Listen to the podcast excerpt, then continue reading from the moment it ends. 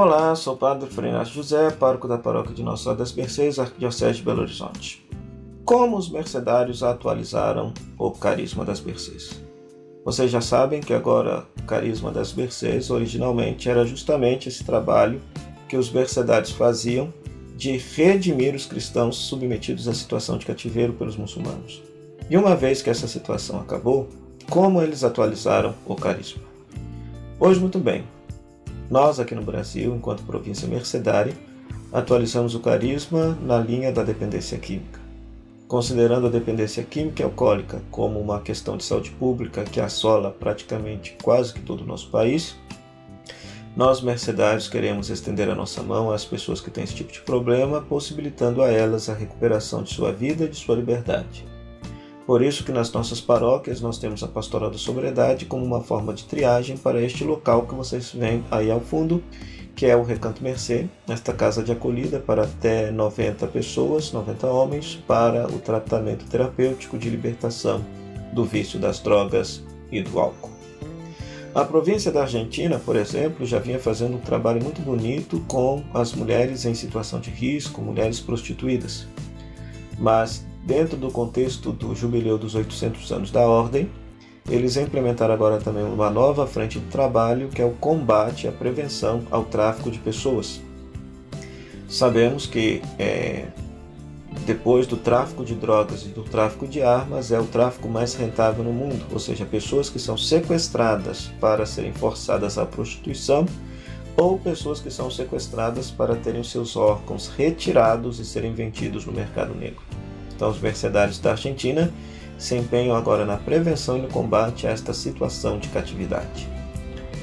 Os mercedários do México, os mercedários do México se empenham no trabalho com os presos, ou seja, pastoral carcerária, entendendo que uma pessoa foi presa por uma situação de catividade anterior, ou seja, foi alguma situação de catividade, a fome, a pobreza, a marginalização, que a levou a cometer um crime e a perder efetivamente a sua liberdade sendo presa.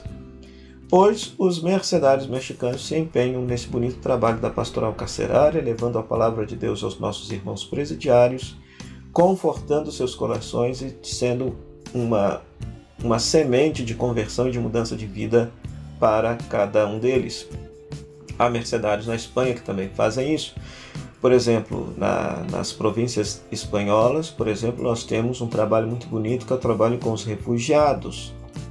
Ou seja, toda esta leva de pessoas que sobem da África de maneira ilegal, fugindo das guerras e da violência, buscando uma vida melhor na Europa, são acolhidos pelos padres mercedários que vão regularizar toda a sua documentação, encaminhar para uma escola profissionalizante a fim de que eles possam exercer plenamente uma cidadania europeia.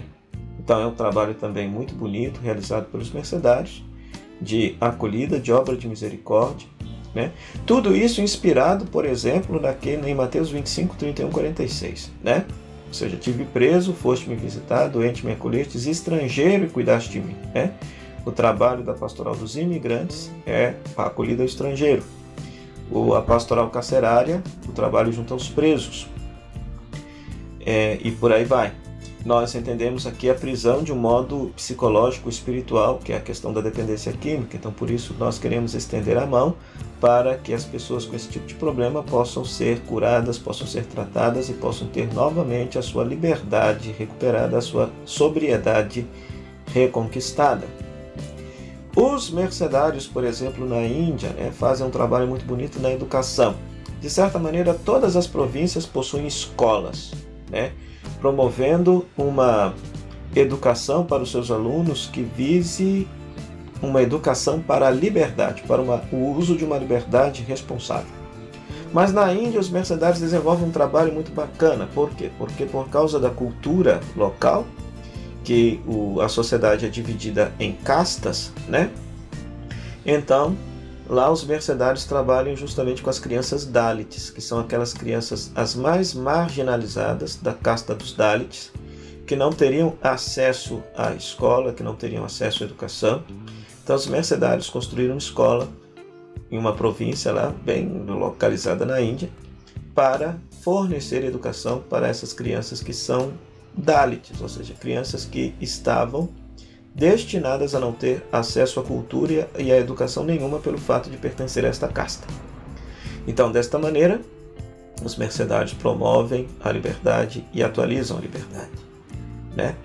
As nossas constituições vão dizer que uma situação de catividade atual é uma situação contrária ao Evangelho, que fere a dignidade humana e que nos inspire a ter um gesto de agir, de visitar e libertar esta pessoa. Então, em todas essas situações, nós compreendemos como que os mercedários souberam atualizar o seu carisma e hoje estão verdadeiramente empenhados em ser sinal de vida, de liberdade e libertação para os cativos de nosso tempo. Até o próximo vídeo, se Deus quiser.